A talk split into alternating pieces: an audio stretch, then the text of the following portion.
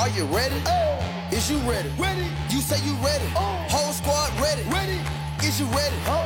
Are you ready? Ready? Is you ready? Hello，大家好，这里是 Real，欢迎大家收听最新一期的群英基地，一个属于亚特兰大老鹰球迷的中文播客节目。那么今天的这一期啊，非常的特殊，因为它既是球场单元，也可以说是我个人的一个心路历程的一个回顾吧。为什么呢？就是刚好我打算这一期放出来这个时间呢，就是我现在是三月三十号在录音，我打算是国内的这个四月四号，也就是呢。NCAA 这个总决赛这一天把这一期放出来，那么那一天呢 NBA 是没有安排比赛的，这个也是希望大家可以去看 NCAA 的一个决赛。那么我知道今年呢，其实国内的这一个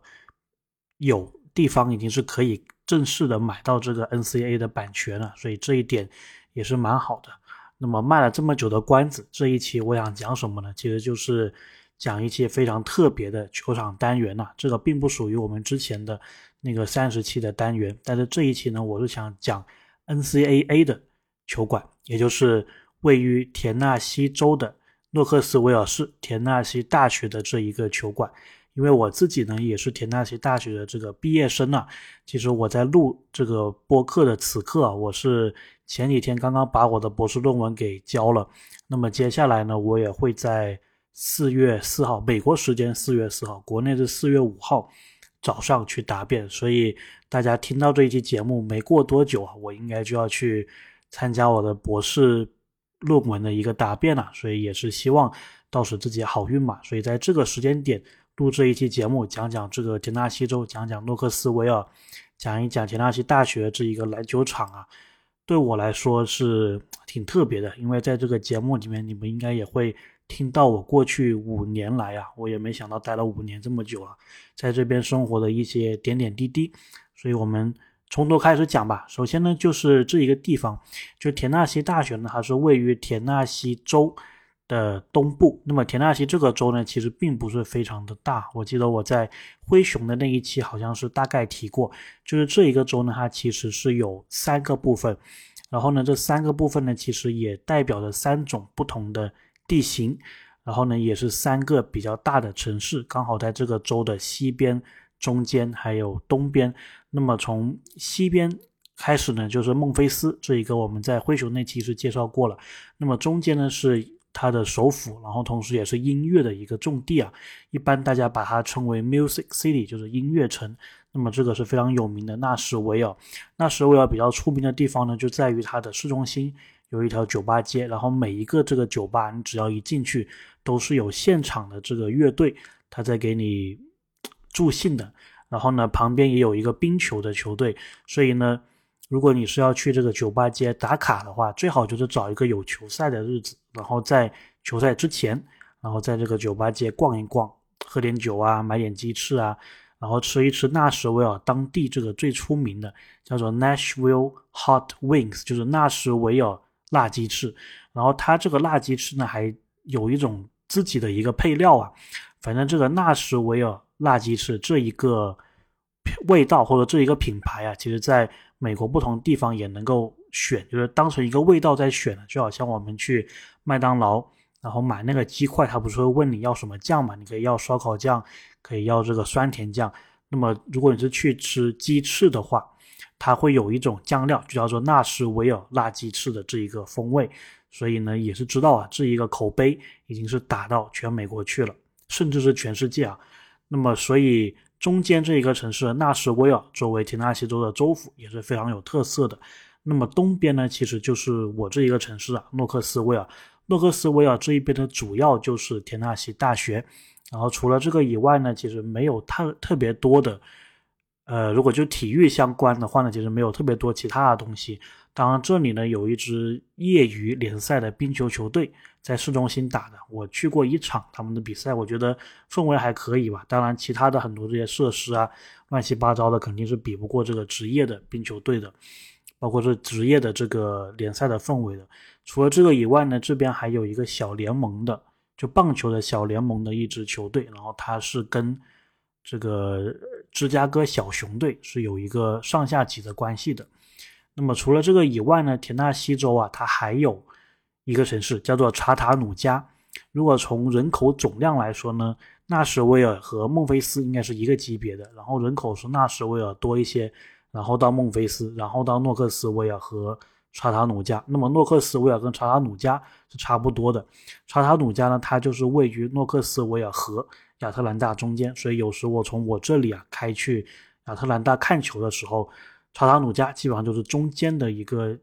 停歇的休息的这么一个地方，刚好是一半的这一个车程呢。那么查塔努加是美国的第四大城市，呃，说错了，第如果它真的是第四大，那就真的不得了，它是田纳西州的第四大城市。然后这整个州啊，一共就六百多万人口，所以大家也是可以知道啊，这会跟国内的一个体验是非常不一样的。如果大家有机会去查塔努加的话呢，我就是推荐两个景点。一个呢，就是它的市中心呢有一个铁桥，这个还挺值得一看的，因为你在这个桥上呢，你是可以看到田纳西河的。除了这个以外呢，还有一个景点就是它市中心的有一个水族馆，我觉得这个水族馆呢也是挺不错的。而且呢，以水族馆还有这个铁桥所在的市中心这一块啊，我感觉还是挺热闹的，而且同时挺有小镇的那一个感觉的。那么最后啊，说回来，我这个诺克斯维尔这个地方呢，其实主要啊就是以这个学校为主。那么田纳西人呢，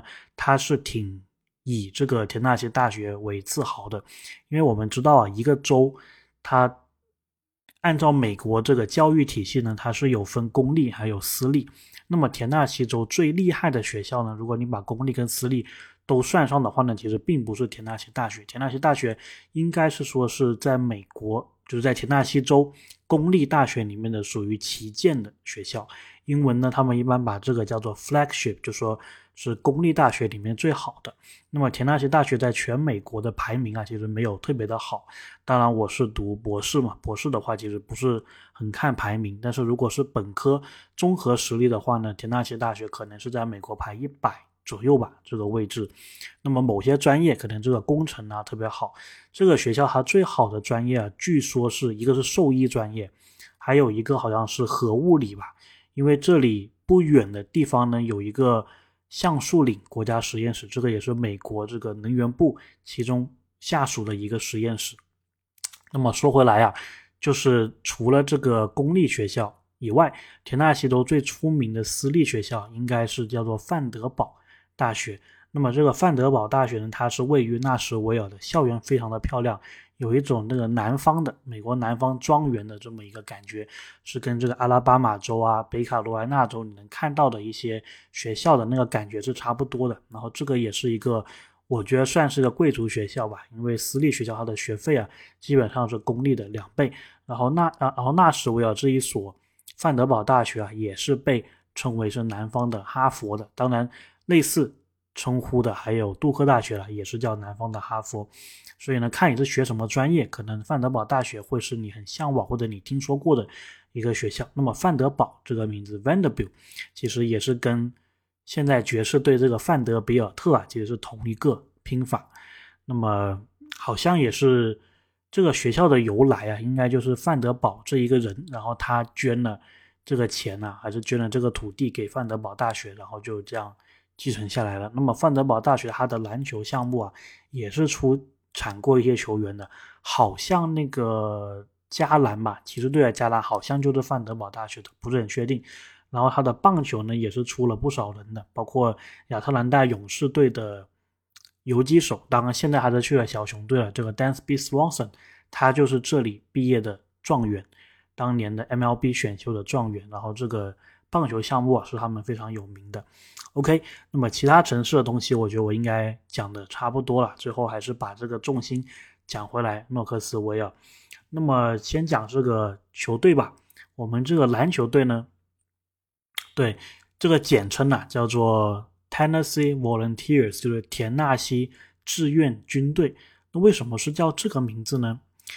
就是因为啊，其实田纳西州它在当时美国南北战争的时候扮演一个非常特殊的。作用，因为这一个州呢，刚好是在美国的南边还有北边交界的一个地带。然后当时南北战争就是南方军和北方军互相打嘛。那么最后我们知道北方军赢了，然后历史呢都是这个胜利者所书写的。然后当时田纳西州啊，肯定有些人是支持南方，有些人支持北方的，但是有一部分支持北方军的人呢，他们最终是帮这一个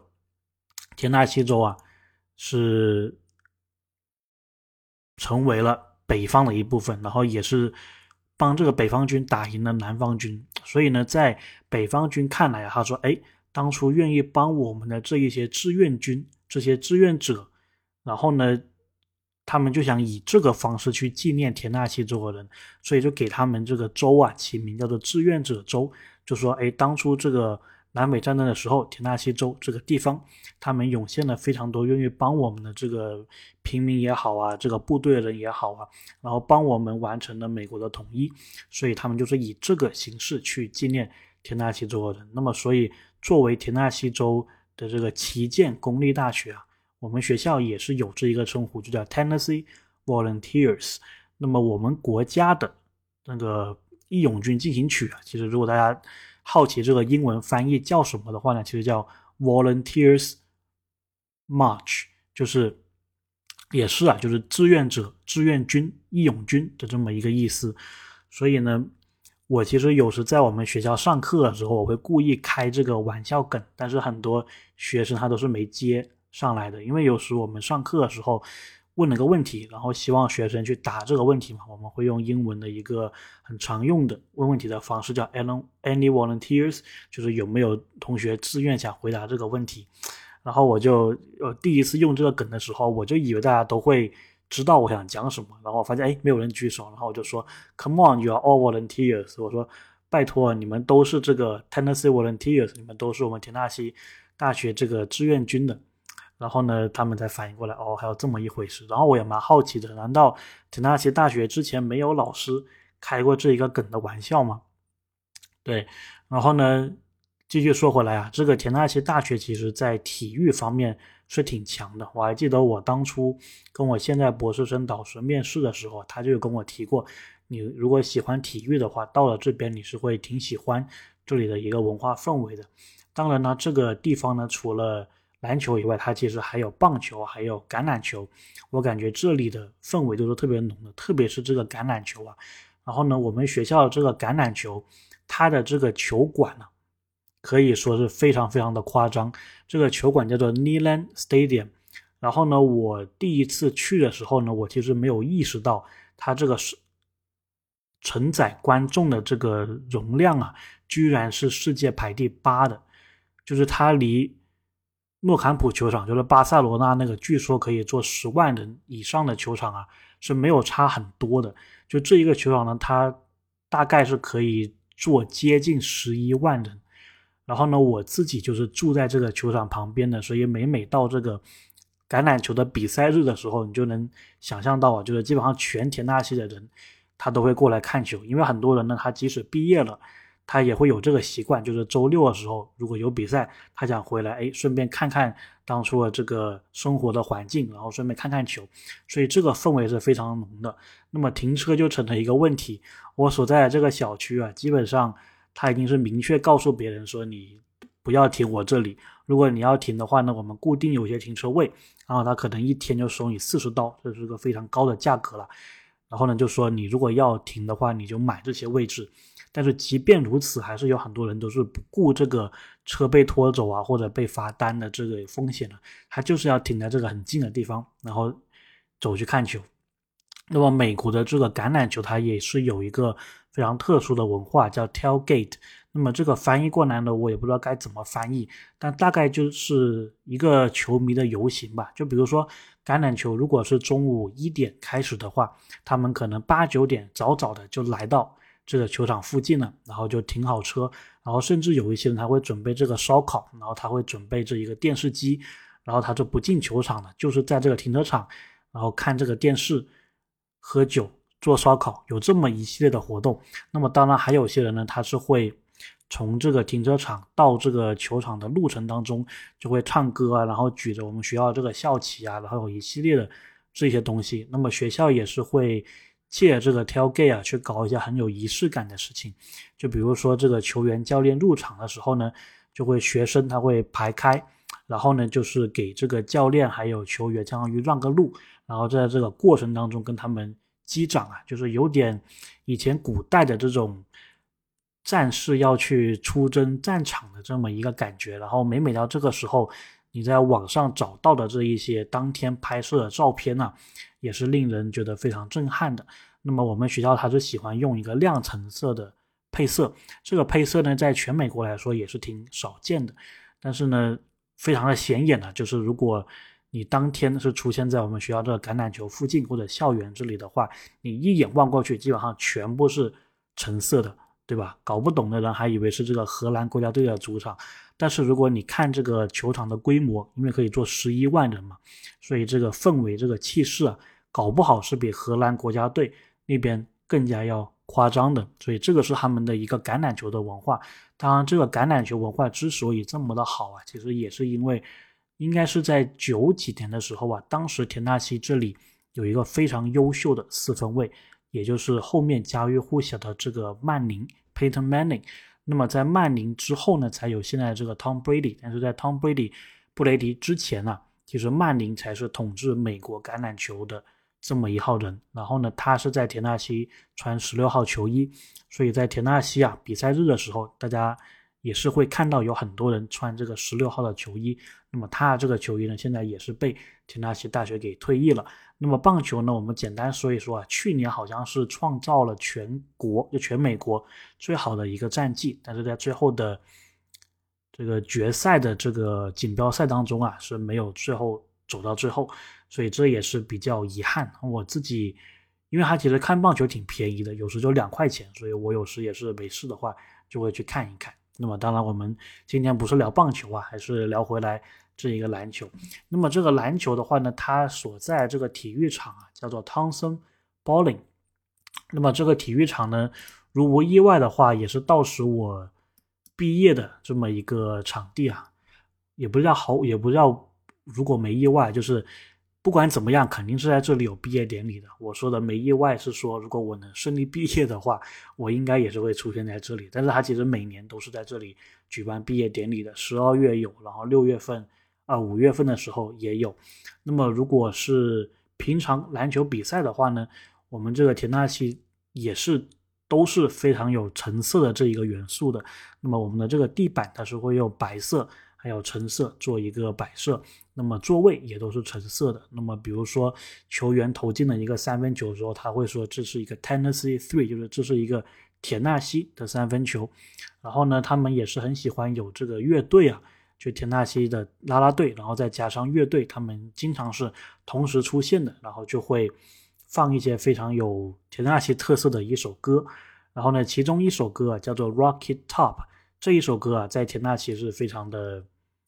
家喻户晓了，可以说，比如说我们打比赛的时候或者赢球的时候，这首歌一放出来就是很有共鸣的。甚至你在美国南方啊，如果听到这一首歌，或者听到有人提起这一首歌，基本上就代表着他是田纳西大学的一个校友了。然后我记得我之前看演唱会的时候，就是有一个歌手，然后他来田纳西这里开演唱会，然后刚好就是在这个 Thompson Bowling 这里开演唱会。其实我也在这里看过不少演唱会，因为很多时候如果他们是要来诺克斯维尔这个城市开演唱会的话，其实也只有这一个地方啊是比较适合的。然后有时学校呢也会出一些特价票。比如二十刀啊，十几刀的学生特价票，那么比起你在外面的话呢，可能你可以省大概，比如说外面票价可能六七十刀的话，那么你可能十刀十几刀就结束了嘛，对吧？那么就相当于你省了非常多的一笔钱，那么对于学生来说是很划算的。然后有时我即使不知道这个歌手是谁呀，我看到才十几刀，反正就去听一下嘛，也不也没有什么损失。那么说回来。就是呢，他有一个这个歌手，他在田纳西做巡演的时候啊，他还居然出人意料的去弹奏这一首《Rocky Top》。然后当他这样做的时候呢，其实是非常拉好感的，就是因为我们这边的观众啊都会非常喜欢。然后，所以我觉得这个也是非常好的一个调动氛围的一个方式啊。那么我住的地方呢，其实走去这个 Thompson Bowling 体育馆呢。也是挺方便的。然后呢，田纳西州至少在诺克斯维尔这里，它有挺多的这个步行的系统。虽然这个步行的系统呢，他们并不是连接的很好，就说你可能在这个区域它有这么一条人行步道，但是在其他地方可能没有，就是它的连接性不是很好。但是呢，基本上每个地方啊，或者说关键的地方，它都会有这么一些道路的。那么这个东西呢，英文呢叫 Greenway。中文翻译过来呢，可以叫绿道。它其实大概就是有个两三米宽的这一个路径，然后大家可以走路，大家可以跑步，甚至可以骑单车、骑这个滑板车都是可以的。其实之前广东啊也是搞过类似的这一个绿道的设计啊，我觉得是挺好的。然后田纳西这边呢人比较少嘛，所以户外这个景色是很很赞的。有一些绿道啊，就是给你有一种。置身于原始森林的一个感觉，那么我自己是挺喜欢走这个绿道的。当然呢，田纳西这里如果是夏天的话，或者春天的时候，它是很容易这个花粉过敏的。这个我当初来的时候也是发现，哎，怎么我每次过完绿道身上就痒痒的？所以这一点大家还是要注意好。但是这个过道呢，呃，绿道啊，从我的办公室或者说从我家到这个 Townsend Bowling 就是。篮球馆的路上呢，其实是有一个地方是很值得大家打卡，就是诺克斯维尔这个城市啊，虽然它的人口可能只有十几万，包括整个都市圈只有一百万人口，但是它当初啊是被称为美国的小巴黎的。为什么呢？就是在一九七几年、八几年的时候，这个地方啊，其实它还是比较发达的，因为我们也知道美国的一个发展史，或者说近现代的一个发展史，都是最早是跟铁路交通有关的，那么田纳西州呢，它其实在美国的很正中间的一个位置啊，铁路四通八达，你的货物呢，很多时候啊是要从这里发往全美国的，这也是为什么其实联邦快递它把总部设在孟菲斯，然后有 UPS 它把总部设在亚特兰大，都在这一片，就是因为交通。非常的便利，所以呢，也是在那个年代呢，因为交通，然后诺克斯维尔这里啊是发展的比较好。那么后来当然随着航海啊，随着航天的发展，然后重心就是往沿海城市转移了。当然这个是后话了。但是呢，在当时啊，一九八二年的时候呢，诺克斯维尔还是可以被称为美国的小巴黎的。那么这个美国的小巴黎就干了一件事情，还是让全世界挺闻名的，就是呢，他在一九八二年的时候办过世博会。没错，你没听错，这个世博会呢，就是我们二零一零年上海办的那个世博会的其中一届。那么这一个世博会呢，当时啊也是有中国代表团参展的。然后那个时间点是一九八二年，所以呢，当时参展的时候啊，应该是说那一次的展览是改革开放后的中国啊，它第一次向世界展览。这个国家的神秘的一个面貌啊，那么我办公室门口一出来，对应的这个绿道呢，就立了一个牌子，然后他就说这个就是一九八二年当时啊中国馆的一个大致的位置。当然，这个中国馆现在是没有了，已经拆掉了，但是呢，你是可以看到啊，就是有这么一个纪念碑的，然后上面还就写的，就是说这个是改革开放后的中国第一次向世界揭露它神秘的一个。面纱，所以我当时看到这里啊，我觉得还是非常有感觉的。可能有很多中国人经过的时候，他如果没仔细留意这个牌子的时候，他可能不知道有这么一段故事啊。但是我记得我当时第一次看到这一个牌子的时候，我站在那个牌子那一刻，我看了他讲的这一句话，我就感觉真的是很有感触，对吧？就是在四十多年前，当时我们的国家到了美国，向世界展示自己。然后我现在作为一个留学生，也是从国内过来，向世界或多或少也是展示着自己，对吧？所以我当初在这里啊，感慨是非常的深的。那么感觉聊着聊着好像挺长的，那么我们要不这一期就分上下期吧？那么我这个上期讲完呢，也差不多二十五分钟了，休息一下，然后下期再聊一些别的东西。希望大家喜欢这一个系列，那么我们就下期再见。